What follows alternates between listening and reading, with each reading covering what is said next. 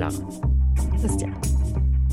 wie viele Zutaten braucht man, glaubst du, um Treibstoff herzustellen? Ganz egal, ob es um Kerosin geht, Benzin, Diesel, Methanol, Wasserstoff oder was auch immer. Ja, ich habe ja gelernt, genau wie du, von Carmen Mura, dass es genau zwei Zutaten sind. Die macht das nämlich mit Synhelion bereits aus Sonnenlicht und Luft. Das ist ein relativ junges Unternehmen, das von der ETH Zürich ausgegliedert wurde. Und es klingt so ein bisschen magisch, wenn man hört Sonnenlicht und Luft. Mehr braucht es nicht für Treibstoff. Das ist doch Zauberei irgendwie. Das kann doch nicht sein. Das kann doch nicht stimmen. Aber im Gegensatz zu vielen anderen tollen Ideen sind die relativ nah dran an der Umsetzung, denn die bauen jetzt schon in Jülich gemeinsam mit der Lufthansa und mit Swiss eine Testfabrik, wo sie dann schon ab dem nächsten Jahr tatsächlich die ersten Flugzeuge mit Solarkerosin in die Luft fliegen lassen wollen.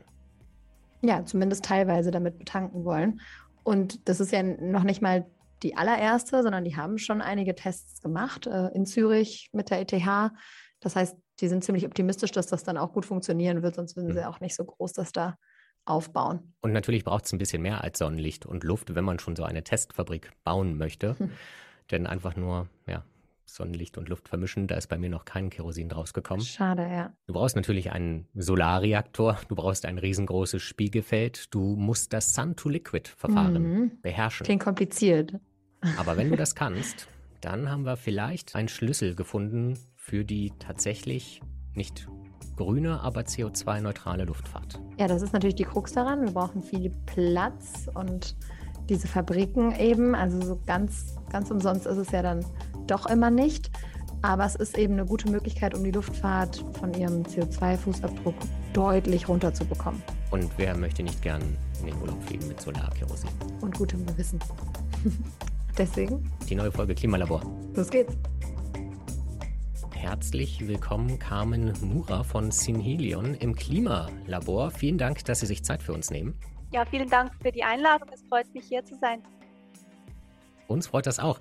Wenn man bei Ihnen auf der Webseite unterwegs ist, das klingt ja alles ein bisschen zu schön, um wahr zu sein. Sie bzw. Synhelion stellen Kerosin, Benzin, Diesel, Methanol, Wasserstoff, synthetisches Rohöl her. Alles, was das Herz begehrt und zwar aus Sonnenlicht. Bitte erklären Sie uns einmal, wie das geht. Ja, also ganz einfach gesagt kann man vielleicht erklären, dass wir den Verbrennungsprozess rückgängig machen. Also wenn ein normaler Treibstoff verbrannt wird, dann entsteht CO2, Wasserdampf und Hitze Mhm. und diese Hitze wird benutzt, um einen Motor anzutreiben. Und wir machen diesen Prozess grundsätzlich rückgängig. Das heißt, wir nehmen Solarwärme und nutzen CO2 und Wasser, um das zurück zu verwandeln in flüssige Treibstoffe. Und deshalb macht man zuerst eigentlich wie ein synthetisches Rohöl, also ein solares Mhm. Rohöl, und das kann dann in einer Raffinerie weiterverarbeitet werden zu Benzin, Diesel, Kerosin, was, was man halt braucht. Und wer hatte denn diese verrückte Idee, das einmal auszuprobieren? Also diese Idee gab es schon relativ lange. Das entstand so in den 80er Jahren, ähm, als, als es eine Erdölkrise gab. Ähm, Hm. und dann war es zwischen, zwischendurch ging es wieder so ein bisschen in Vergessenheit, weil dann die, die Treibstoffpreise extrem tief waren vom, vom Erdöl. Ähm, und, und jetzt in den letzten Jahren wurde diese Forschung wieder intensiviert. Also das, das Ganze geht natürlich zurück wirklich auf jahrzehntelange Forschung und das hat man nicht einfach so mal schnell aus dem Ärmel geschüttelt. Und der Durchbruch, der war wann ungefähr? Können Sie das noch sagen? Also wir sind ja ein Spin-off der ETH Zürich. Das ist eine technische Universität in der Schweiz. Und 2014 wurde da zum ersten Mal im Labor aus, ähm, äh, aus Luft und Sonnenlicht Treibstoff Ja. hergestellt. Also da konnte man im Labor den Beweis erbringen, dass es eben nicht nur auf dem Papier funktioniert, sondern auch ähm, im Mhm. Labor. Und dann äh, ist von dort weg die Forschung weitergegangen. Heureka, ich habe Feuer gemacht, nur umgekehrt. Genau, ein bisschen in diese Richtung, ja. Und man hat dann am Ende wirklich wieder den, den flüssigen Treibstoff in der Form, wie er ursprünglich auch schon mal verbrannt wurde, und kann den dann wieder verbrennen als Treibstoff. Ja, genau. Also wir stellen flüssige Treibstoffe her, ähm, und die haben die gleichen Eigenschaften wie, wie erdölbasierte Treibstoffe, aber sie sind eben nicht aus Erdöl hergestellt, sondern aus mhm. nachhaltiger mhm. Energie und in unserem Fall ist, ist das Solarwärme.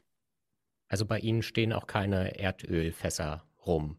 Nein, sondern nein, also mit, mit Erdöl ja. haben wir wirklich nichts, nichts am Hut. Das heißt aber, die gleichen Eigenschaften bedeutet auch, wenn Sie das verbrennen, wird auch wieder CO2 ausgestoßen. Ja, das ist korrekt. Wenn man die, die Treibstoffe verbrennt, dann wird wieder CO2 in die Atmosphäre ausgestoßen. Aber der Witz daran ist ja eben, dass man zuerst CO2 bindet und nutzt, um die Treibstoffe mhm. herzustellen. Das heißt, wenn sie verbrannt werden, stoßen sie nur so viel CO2 aus, wie wir davor benutzt haben, um die Treibstoffe herzustellen. Und so kann man den CO2-Kreislauf eben schließen. Aktuell mit den fossilen Treibstoffen haben wir ja eine Einbahnstraße. Wir holen die, äh, das mhm. Erdöl aus dem Boden und blasen das CO2 in die Luft. Aber bei uns ist der Kreislauf vom CO2 geschlossen. Und wie steht das im Verhältnis? Es braucht ja schon Energie, um dann daraus wieder flüssigen Treibstoff zu machen, um diesen Prozess wieder rückgängig zu machen, oder? Wie viel Energie braucht man dann eben, um aus das CO2, also Sie, mein, Sie wissen, was ich meine, das Verhältnis zwischen ich speichere wieder einiges an CO2, brauche dafür aber ja auch wieder Energie im Grunde, oder? Ja, aber die Energie, die kommt eben aus der Sonne. Und es ist richtig, man mhm. braucht unglaublich viel Energie, um diese Treibstoffe herzustellen, weil sie sind ein Energieträger. Also das Wort hat es schon in sich. Der Energieträger, wenn man den herstellen will, dann muss man sehr, sehr viel Energie reinstecken. Und deshalb muss man natürlich eine nachhaltige Energiequelle haben. Und wir haben diese Quelle in Form der Sonne gefunden. Und wir haben, also wir machen das mit der Sonne, weil sie halt rund um die Welt verfügbar ist. Ja. Die, also die Sonne ist generell die allergrößte Energiequelle, guter, die, ja. es, die, es, nur gibt. Also, ich hatte schon mal davon.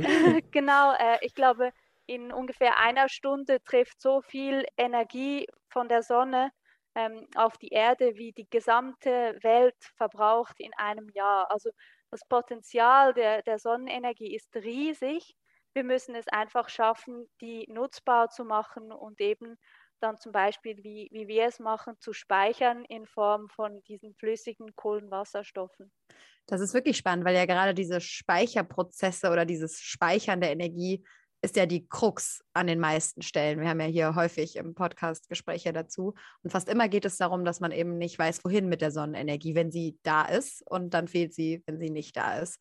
Und insofern ist das wirklich eine Möglichkeit im großen Stil, die Energie auch zu speichern, weil man diesen flüssigen, äh, flüssigen Treibstoff dann gut lagern kann. Ja, ich glaube, man hört das einfach auch sehr, sehr oft in Verbindung mit Strom, weil Strom ist nicht so einfach zu speichern. Mhm. Und wenn man eben Solarstrom hat, dann hat man das Problem, tagsüber kann man es nutzen, aber in, in, der Nacht das zu speichern, dann muss man Batterien benutzen und das mhm. kostet sehr, sehr viel Geld, weil, weil die halt nicht so effizient noch sind. Ähm, und das ist auch mit ein Grund, warum wir die Solarwärme direkt nutzen. Also wir gehen nicht den Umweg darüber, dass wir die Solarenergie dann irgendwie in Strom umwandeln, sondern wir nutzen direkt die Wärme. Und das hat verschiedene Vorteile, unter anderem eben auch die Speicherung. Also man kann Solarwärme ganz günstig und effizient in, in einen Wärmespeicher hineinspeichern und dann können wir in der Nacht weiter produzieren, wenn die Sonne gerade nicht scheint. Und das ist natürlich von der Effizienz her, aber auch von der Wirtschaftlichkeit her ein sehr, sehr wichtiger Faktor dass man effizient Sie, produzieren kann. Können Sie mir denn einmal erklären, wie genau dieses Verfahren abläuft? Das heißt ja, wenn ich richtig informiert bin, Sun-to-Liquid-Verfahren mhm. hat genau zwei Zutaten, nämlich tatsächlich nur Sonnenlicht und Luft. Es gibt Parabolspiegel, es gibt einen Solarreaktor. Es, also was, was genau passiert da in dieser Solarfabrik? Mhm. Also der Parabolspiegel, das ist schon ein bisschen die, die alte Version. Das war so eine solare Mini-Raffinerie, okay. die wir 2019 auf dem Dach der ETH gebaut haben. Äh, mittlerweile sind wir aber viel weiter und zwar nutzen wir ganze Felder von Spiegeln. Also man muss sich vorstellen, mhm. da steht ein, ein großes Feld mit ganz, ganz vielen Spiegeln und diese Spiegel richten sich automatisch nach dem Sonnenstand aus und die konzentrieren das Sonnenlicht in einen Brennpunkt auf einen Turm. Also so ein bisschen so wie mit der Lupe, wenn man versuchen möchte, etwas anzuzünden, was man natürlich nicht machen sollte, aber ich glaube, jeder hat es mal genau, ausprobiert. Genau, das hat, haben die meisten wahrscheinlich als Kind mal ausprobiert mhm. und es ist das genau gleiche Prinzip, aber statt mhm. einer Lupe nutzen wir eben Spiegel, um, um diese Sonnenstrahlung zu konzentrieren. Diese Spiegel sind aber nur eine kurze Zwischenfrage für mich als Laie. Die haben, sind keine Solarpaneele, also die selbst fangen die Sonnenenergie noch nicht auf, sie spiegeln sie erstmal nur.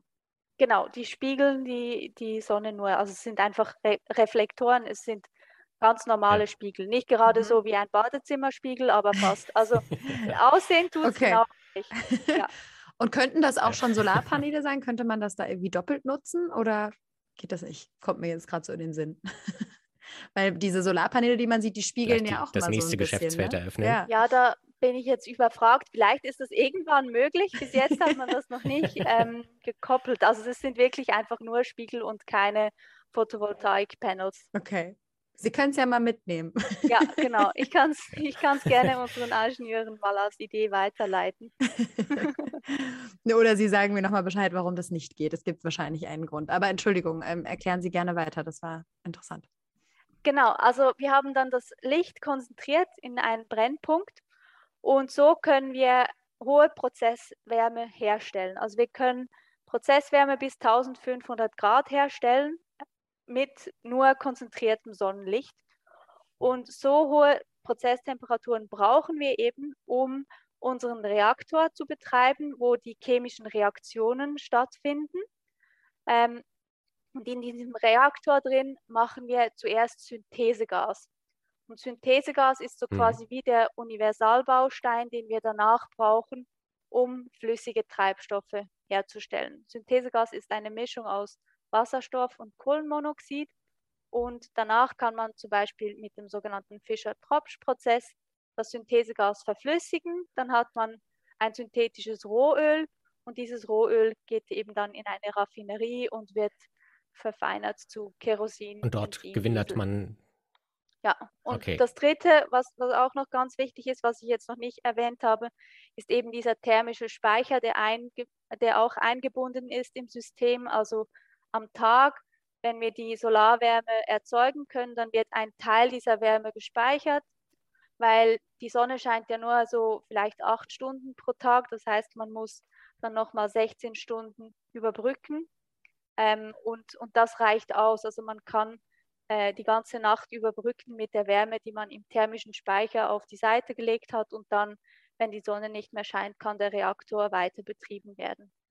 Also das läuft 24 Stunden am Tag, ja, sieben Tage genau. die Woche. Aber warum muss man das überbrücken? Also reicht es nicht nur, während die Sonne scheint, sozusagen synthetischen Kraftstoff herzustellen? Oder muss das ein Prozess sein, der immer weiterläuft? Oder könnte man den auch über Nacht pausieren? Also theoretisch kann man es schon starten und stoppen, aber wirtschaftlich gesehen will man das natürlich nicht. Man will rund mhm. um die Uhr mhm. produzieren. Ähm, das ist ja für die Kosten ganz wichtig, weil es ist teuer, solche Anlagen zu bauen. Ähm, und dann will man möglichst eben rund um die Uhr das ganze Jahr lang produzieren. Ähm, das ist mal das eine. Und das andere ist auch, wenn man diese Anlagen wirklich im großen Stil baut, das sind eben so große Chemieanlagen quasi, äh, die will man nicht mhm. ständig mhm. hoch und runter fahren, sondern eigentlich wirklich kontinuierlich betreiben. Jetzt sagen Sie schon im großen Stil große Anlagen, große Flächen mit vielen Spiegeln. Können Sie uns da mal ein Verhältnis geben, weil gerade diese Flächen sind ja das, was woran es häufig mangelt. Also wir sprechen gerade in Deutschland sehr intensiv darüber, wo es Flächen für Solaranlagen, für Windkraftanlagen gibt. Also sehen Sie da genug Potenzial, um um, also gibt es Platz genug für sowas? Ja, Platz gibt es auf jeden Fall genug. Also theoretisch könnte man ein Mehrfaches des, des weltweiten Treibstoffbedarfs ähm, mit dieser Technologie herstellen. Der große Vorteil ist auch, wir brauchen viel Sonne. Das heißt, wo sind wir typischerweise? In der Wüste. Also das mhm. heißt, wir hm. konkurrenzieren keine anderen ähm, äh, Landverbrauch und vor allem auch nicht die, die Landwirtschaft. Also Wüstenfläche gibt es auf jedem Kontinent der Welt äh, zur, zur ganz, ganz groß zur, zur Verfügung. Und, und das ja, ist deshalb auch wirklich umsetzbar, dass man das im großen Stil herstellen kann. Aber das sind doch dann schon die Flächen, die auch damit konkurrieren, klassische Solarpaneele und Solarfelder aufzustellen, oder? Der ewige Traum von den Solaranlagen in der Sahara. Ja. der nie umgesetzt wurde. Genau, das ist so. Also wir müssen es vielleicht ein bisschen differenzieren. Ähm, unsere, unsere Hauptanwendung, wo wir diese Treibstoffe anwenden wollen, das ist die Luftfahrt. Und zwar, weil die mhm. Luftfahrt auch in Zukunft auf Kerosin angewiesen sein wird. Ähm, und deshalb ist es ganz wichtig, dass man da nachhaltiges Kerosin nutzt und nicht mehr das fossile Kerosin.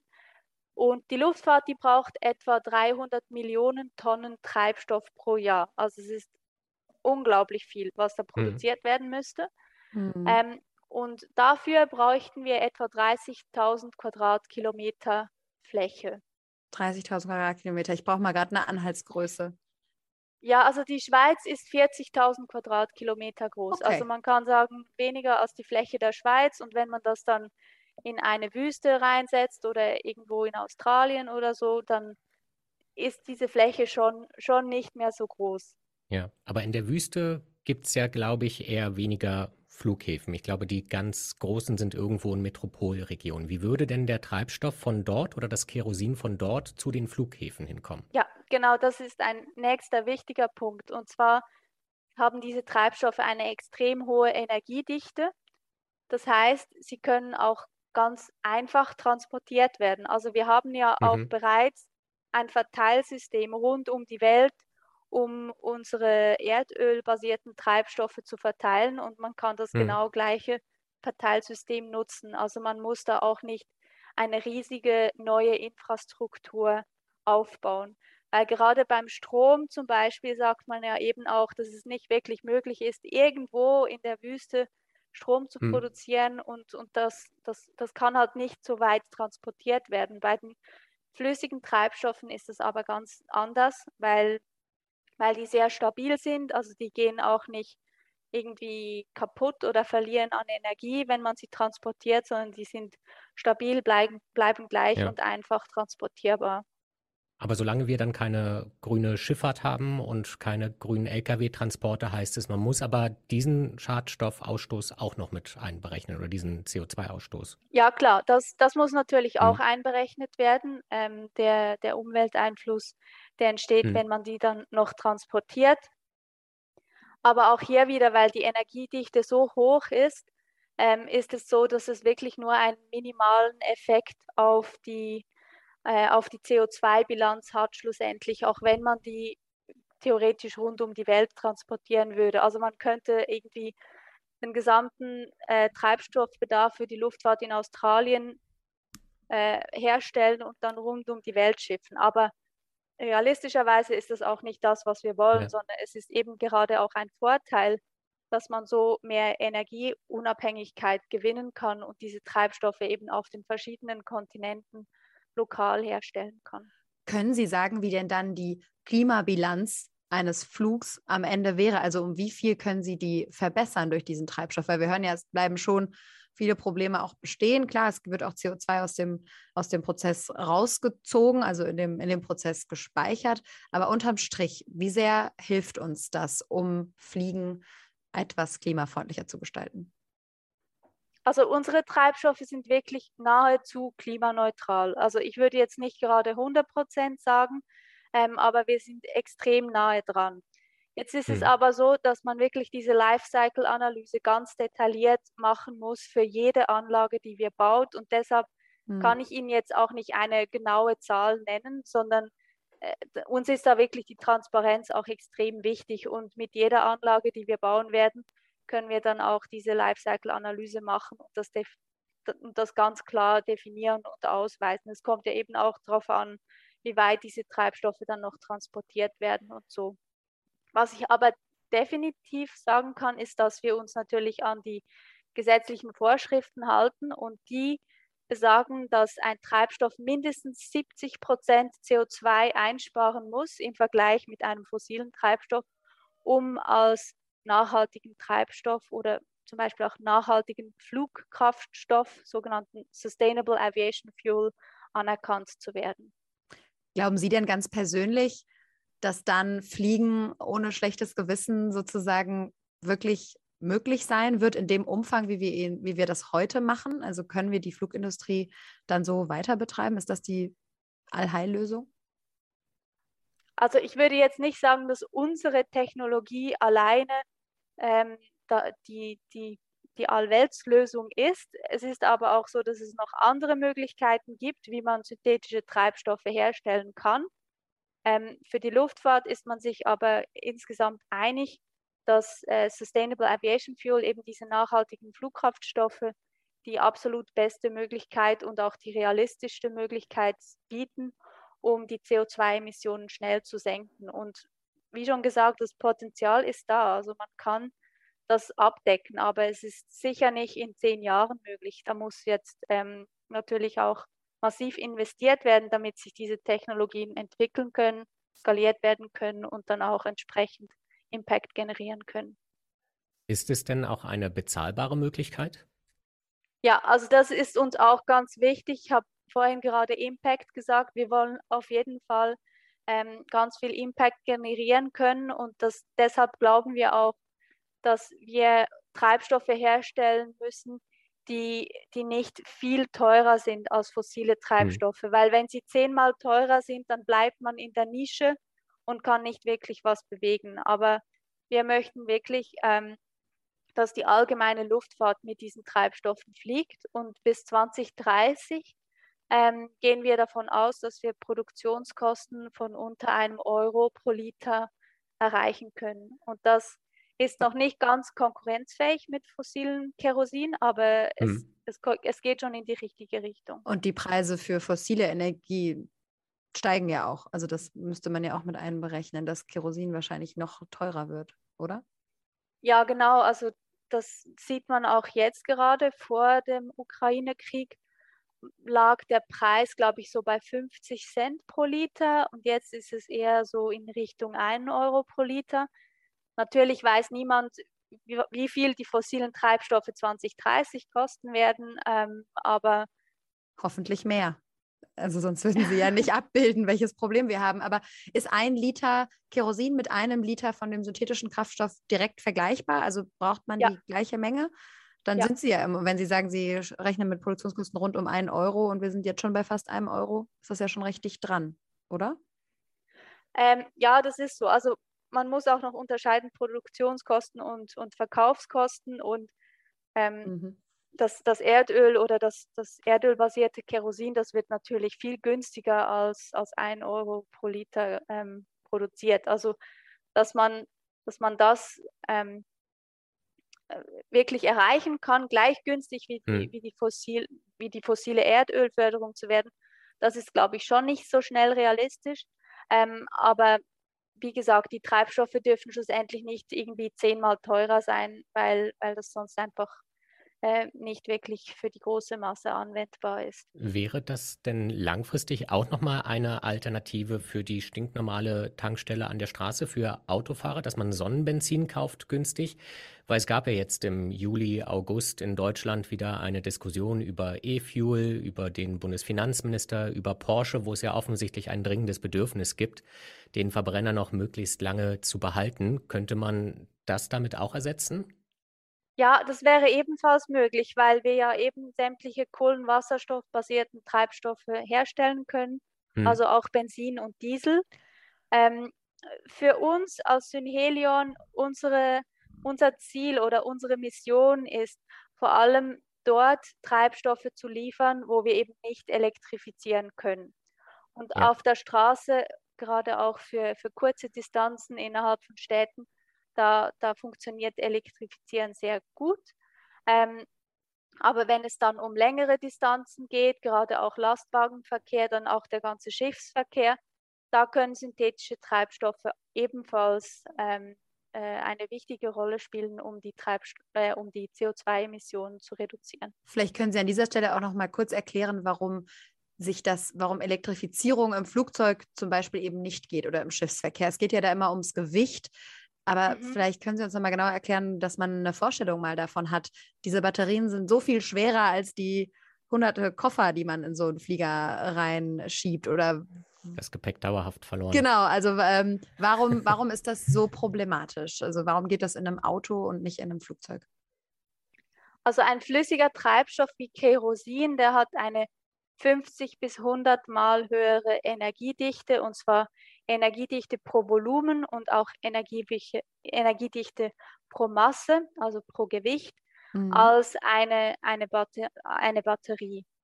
Ähm, und das heißt, wenn man jetzt zum Beispiel ein Flugzeug elektrifizieren möchte, das über mittlere oder lange Distanzen fliegen soll, dann wäre diese Batterie so viele Tonnen schwer, also die wäre so unglaublich viel schwerer als das, das Flugzeug ähm, aktuell ist, dass, dass dieses Flugzeug einfach nicht abheben könnte. Also hm. man bräuchte da wirklich eine komplett andere Batterietechnologie und ob, ob das irgendwann kommen wird, das weiß halt niemand. Ähm, es ist klar, dass man kleine Flugzeuge für ganz kurze Distanzen elektrifizieren kann. Das, da, Aber da braucht man ja vielleicht keine Flugzeuge mehr, oder? ja, das ist dann das andere. Und worauf ich hinaus wollte, ist, dass 80 Prozent des CO2-Ausstoßes aus der Luftfahrt kommt von Mittel- und Langstreckenflügen. Und das sind genau mhm. die, die man nicht elektrifizieren kann, mhm. sondern wo man auch in Zukunft Kerosin braucht. Und deshalb ja, brauchen wir einfach unbedingt diese nachhaltigen Flugkraftstoffe. Sie haben ja jetzt schon einen Partner aus der Luftfahrt, die Lufthansa und ja. ähm, Swiss, mit denen Sie gemeinsam die, ich glaube, weltweit erste Testfabrik, glaube ich, bauen. Nicht in der Wüste, sondern in Jülich, in Nordrhein-Westfalen. Können Sie uns da einmal noch kurz einen Einblick geben, was der Zeitplan ist und was genau Sie dort testen bzw. beweisen wollen? Genau, also wir bauen jetzt in Jülich die erste industrielle Treibstoffanlage, die erste industrielle Solartreibstoffanlage. Hm. Ähm, und zwar ist dort das Ziel, dass wir jetzt wirklich auf industrieller Größe demonstrieren können, wie diese Technologie funktioniert. Wir haben es schon in, in einer kleinen Anlage und in einer, in einer mittelgroßen Anlage hm. bewiesen. Mhm. Und jetzt gehen wir halt einen Schritt weiter ähm, und, und werden dort dann flüssige Treibstoffe herstellen, also konkret Kerosin. Und dieses Kerosin geben wir dann der, der Lufthansa Group Tochter Swiss International Airlines und die wird dann die erste Airline werden, die mit unserem Solarkerosin fliegt. Nur damit? Äh, nein, nicht ausschließlich damit. Aktuell ist es noch so, dass man das mischen muss, also 50 Prozent fossiles Kerosin und 50 mhm. Prozent mhm. nachhaltiger Kraftstoff. Die Luftfahrt ist da sehr vorsichtig mit dem Zertifizieren. Deshalb ja. ist es aktuell, so, aktuell noch so, dass man da 50-50 machen 50 Prozent der Swiss-Flüge finden dann idealerweise nächstes Jahr mit Solarkerosin statt. Ach so, nein, nein. Also so weit sind wir noch nicht. Äh, in dieser Anlage, die wir jetzt in Jülich bauen, werden wir pro Jahr ein paar tausend Liter äh, pro Jahr herstellen. Also das heißt, damit wird die, die Swiss jetzt noch nicht jenste Flüge machen. Die, die mhm. brauchen mhm. natürlich viel, viel mehr. Aber es geht darum, jetzt mal mit der Treibstoffproduktion zu starten, zu zeigen, dass es funktioniert, man kann damit fliegen, ähm, eben wirklich die, die Anwendung aufzeigen. Und danach mhm. sind weitere kommerzielle Anlagen. Und die 50 Prozent bezogen sich ja auf den jeweiligen Tank eines einzelnen Flugzeugs. Der ist dann so 50 Prozent ja, damit befüllt und so 50 Prozent mit normalem Kerosin, richtig? Ja, genau. Aber also das, ist natürlich nicht vorgeschrieben, dass es 50 Prozent sein muss. Es kann auch weniger sein. Und für die ersten Flüge, die wir machen werden, äh, wird, es, wird es sicher noch weniger sein. Okay. Und warum Jülich? Das interessiert mich noch ganz brennend. Das ist ja in der Nähe von Köln, da habe ich lange gelebt. Da scheint jetzt mhm. nicht so viel Sonne. Genau, das ist richtig. also ähm, es ist so, dass wir in Jülich ideale Voraussetzungen haben, auch ideale logistische Bedingungen, um diese Anlage schnell zu bauen. Also wir haben dort auch eine Niederlassung, Synhelion Germany, und wir haben äh, das ganze Forschungsnetzwerk mit dem DLR, das Deutsche Zentrum für Luft- und Raumfahrt, und das Solarinstitut Jülich, der FH Aachen, mit denen arbeiten wir zusammen. Und, und deshalb ist dann diese Entscheidung eigentlich gefallen, dort in Jülich die erste Anlage zu bauen. Natürlich ist es nicht ein idealer Standort, wenn man auf die Solarbedingungen schaut. Also an einem schönen Tag, wenn die Sonne scheint, dann ist die Strahlungsintensität etwa ähnlich wie in der Sahara. Also es funktioniert gut, dann okay. kann man produzieren. es ist einfach so, wissen. dass man halt viel weniger sonnige mm. Tage hat. Ja, ich erinnere Aber mich. Es ist, es ist eine industrielle Demonstrationsanlage. Also es geht für uns nicht primär darum, unglaublich viel Treibstoff herzustellen, sondern einfach darum, die, die Technologie jetzt zum ersten Mal im industriellen Maßstab aufzuzeigen und danach machen wir dann eigentlich Copy-Paste, also wir bauen hm. dann die gleiche Anlage an einem sonnigeren Standort in Spanien. Gibt es denn schon Pläne in diese Richtung, wo die erste richtige Anlage entstehen könnte? Ja, also die sind wir jetzt bereits am Planen und die soll ungefähr 2025 in Spanien in Betrieb gehen okay. und dann kommerziell Treibstoff produzieren. Also man plant auf Erfolg, wie man so schön sagt. Ja, auf jeden Fall, ja. wie ist denn äh, so die Konkurrenzsituation auch in dem Markt? Sie sind ja mit Sicherheit nicht die einzigen. Ja, das ist richtig. Also wir sind die einzigen, die Solarwärme nutzen, um Treibstoff herzustellen, weil das eben auf diese einzigartige Forschung äh, aus der ETH Zürich äh, zurückgreift. Haben es Sie da ein Patent so, drauf? Entschuldigung, das ist noch aus ja. Interesse. Okay, das heißt, das dürfen auch erstmal nur Sie machen. Also grundsätzlich äh, ähm, kann man oder es, es, kann natürlich auch andere Wettbewerber geben, geben die mit Solarwärme Treibstoff produzieren hm. wollen, aber die Kernkomponenten, die es dafür braucht, um diese Treibstoffe herzustellen, die haben wir patentiert. Aber den Gesamtprozess kann man natürlich schlecht patentieren. Das wäre ja auch wichtig, um das zu skalieren, oder? Ist das möglich? Ja, ja, sicher. Also jetzt auch gerade auf Konkurrenz angesprochen. Also Konkurrenz belebt das Geschäft und wir glauben, es ist ganz wichtig, dass es da auch viele, viele andere gibt, die, die in diesem Feld vorwärts machen. Ähm, es gibt eben auch äh, noch andere Technologien, wie man synthetische Treibstoffe herstellen kann. Das sind einerseits die E-Fuels, wo man nachhaltigen Strom nutzt, um Treibstoffe herzustellen. Oder dann auch die, genau. Oder dann auch die, die Biotreibstoffe.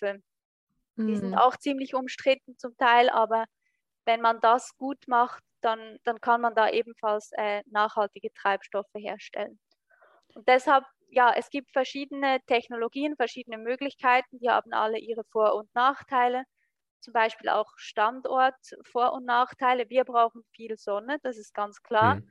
Aber im Norden, wo man vielleicht sehr viel Wind oder, oder ähm, äh, Strömungsenergie oder so hat, also wo man viel Strom nachhaltig produzieren kann, da macht es vielleicht dann mehr Sinn, dass man E-Fuels produziert. Und bis jetzt sind eigentlich sozusagen keine synthetischen Treibstoffe auf dem Markt. Es gibt lediglich hm. Biotreibstoffe, die man ganz, ganz im kleinen Stil kaufen kann. Und es ist jetzt wichtig, dass wirklich ähm, eigentlich dieser Markt sich mal etabliert, dass, dass da Player auf den Markt kommen, dass diese Anlagen gebaut werden, dass Treibstoff produziert wird und dann, dann kann das alles erst wirklich abheben. Vielleicht zum Abschluss deswegen noch die Frage, Sie haben vorhin ganz kurz die gesetzliche Situation angesprochen und gesagt, wir erfüllen die Gesetze, dass, 70, dass das 70 Prozent CO2 einsparen muss. Aber wie sind denn die Rahmenbedingungen für Sie? Würden Sie sagen, die Politik ist schon so weit, das dann auch ähm, anzunehmen? Zertifizierung war ganz kurz ein Thema, dass das nicht so einfach ist in der Luftfahrtindustrie. Gibt es da noch größere Hürden, die abgebaut werden müssten? Also die, die Politik ist, ist jetzt sehr, sehr stark an diesem Thema dran. Auch die EU äh, will ja jetzt Treibstoffquoten einführen, synthetische Treibstoffquoten ab 2025, die dann über die Jahre sukzessive gesteigert mhm. werden. Ähm, das ist natürlich ein ganz, ganz wichtiges Signal, das, das auch uns hilft, weil das den Investoren zum Beispiel wieder um Sicherheit gibt, weil sie wissen, es wird einen Markt geben ähm, es gibt auch andere Fördermechanismen, die, die, die aktuell ausgearbeitet werden, um zum Beispiel Projektfinanzierungen erleichtert zu erhalten für, für solche ersten Anlagen, weil ja, das sind natürlich große Anlagen, wir sprechen ja nicht von einer Software, sondern eben von Hardwareentwicklung und es ist ja. entsprechend teuer. Von riesigen Spiegelfeldern. genau. Ähm, und, und deshalb die, die Politik ist da, ist da schon aktiv geworden und, und man merkt jetzt auch wirklich, dass ganz viel Traction gekommen ist in diesem Markt. Wenn man es vergleicht mit 2016, wo Synhelion gegründet wurde, äh, da, da war die Stimmung noch ganz anders. Und jetzt ist es wirklich so, dass sowohl Politik als auch der Markt selber, also zum Beispiel auch die Luftfahrt, die sagen alle, hm. wir wollen diese Treibstoffe, wann stellt ihr sie her, bitte sofort. Steht die Luftfahrt denn Schlange bei Ihnen oder? Ja, also die, die, die Airlines sind natürlich sehr interessiert an diesen nachhaltigen Treibstoffen, weil sie wissen, dass es ja. ihre beste Möglichkeit ist, um die CO2-Emissionen zu reduzieren. Ähm, von daher ja klar haben wir, haben wir guten Kontakt mit denen und eben wir haben eine sehr enge Zusammenarbeit mit der Lufthansa Group. Das und das vielversprechend. Ja, das heißt, wir können realistisch darauf hoffen, dass vielleicht doch nochmal die große Fernreise auch für unsere Kinder und Kindeskinder möglich ist. Vielen Dank, Frau Mura. Dann mit Solarkerosin. Ja. genau, ja, das hoffe ich auch sehr. Also ich freue mich auf den ersten Flug mit unserem Solarkerosin. Sagen Sie uns gerne Bescheid, wir sind dabei. Macht sich auch schön in der Werbung. Vielen Dank für das Gespräch. Vielen Dank. Danke ebenfalls fürs Gespräch.